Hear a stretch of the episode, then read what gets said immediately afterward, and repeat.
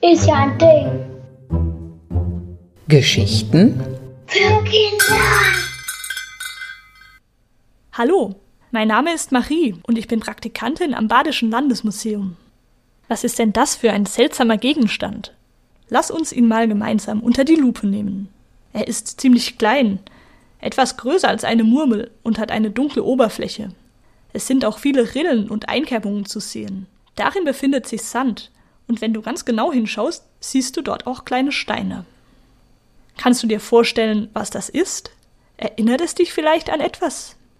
Das kann gut sein, denn es ist ein Gegenstand, den du bestimmt auch schon mal in der Hand hattest. Es ist die Schale eines Pfirsichkerns. Pfirsiche gehören zum Steinobst, das heißt, sie haben einen einzigen Kern, der manchmal auch Stein genannt wird.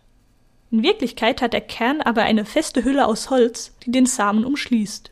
Wenn der Kern eingepflanzt wird, kann es sein, dass daraus ein neuer Pfirsichbaum austreibt. Doch warum wird ein Pfirsichstein im Museum gezeigt? Das möchte ich dir jetzt erzählen. Dieser Pfirsichkern hier ist nicht irgendein Pfirsichkern, dessen Pfirsich letzte Woche jemand gegessen hat und den Kern dann neben statt in den Mülleimer geworfen hat. Nein, er ist etwas ganz Besonderes. Er wurde vor etwa 50 Jahren in Stettfeld von ArchäologInnen ausgegraben.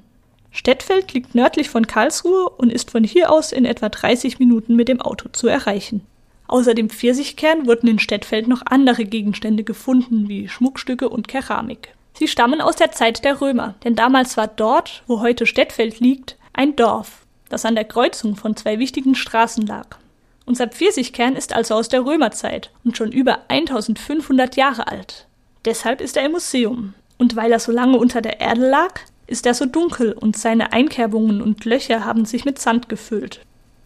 Aber nicht nur das Alter des Pfirsichsteins macht ihn für das Museum interessant. Er hilft uns heute außerdem zu verstehen, wie die Menschen hier im heutigen Baden gelebt und was sie gegessen haben, als das Gebiet eine römische Provinz war, also ein Teil des großen römischen Reichs.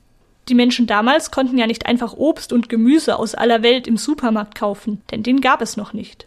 Bevor die Römer in unsere Region kamen, gab es auch noch keine Pfirsichbäume. Die wuchsen damals nur südlich der Alpen, zum Beispiel am Mittelmeer und im heutigen Italien. Als die Römer dann vor etwa 2000 Jahren das Gebiet eroberten, in dem heute Baden liegt, brachten sie Pfirsiche und Pfirsichbäume mit. Und tatsächlich wuchsen die Bäume hier am Rhein sehr gut. Das war nicht nur mit Pfirsichbäumen so, sondern auch mit Mandel- und Feigenbäumen und mit Weinreben. All diese Pflanzen haben die Römer mit nach Baden gebracht. Und anscheinend schmeckten die neuen Früchte damals den Menschen, denn sie begannen sie hier in der Region anzubauen.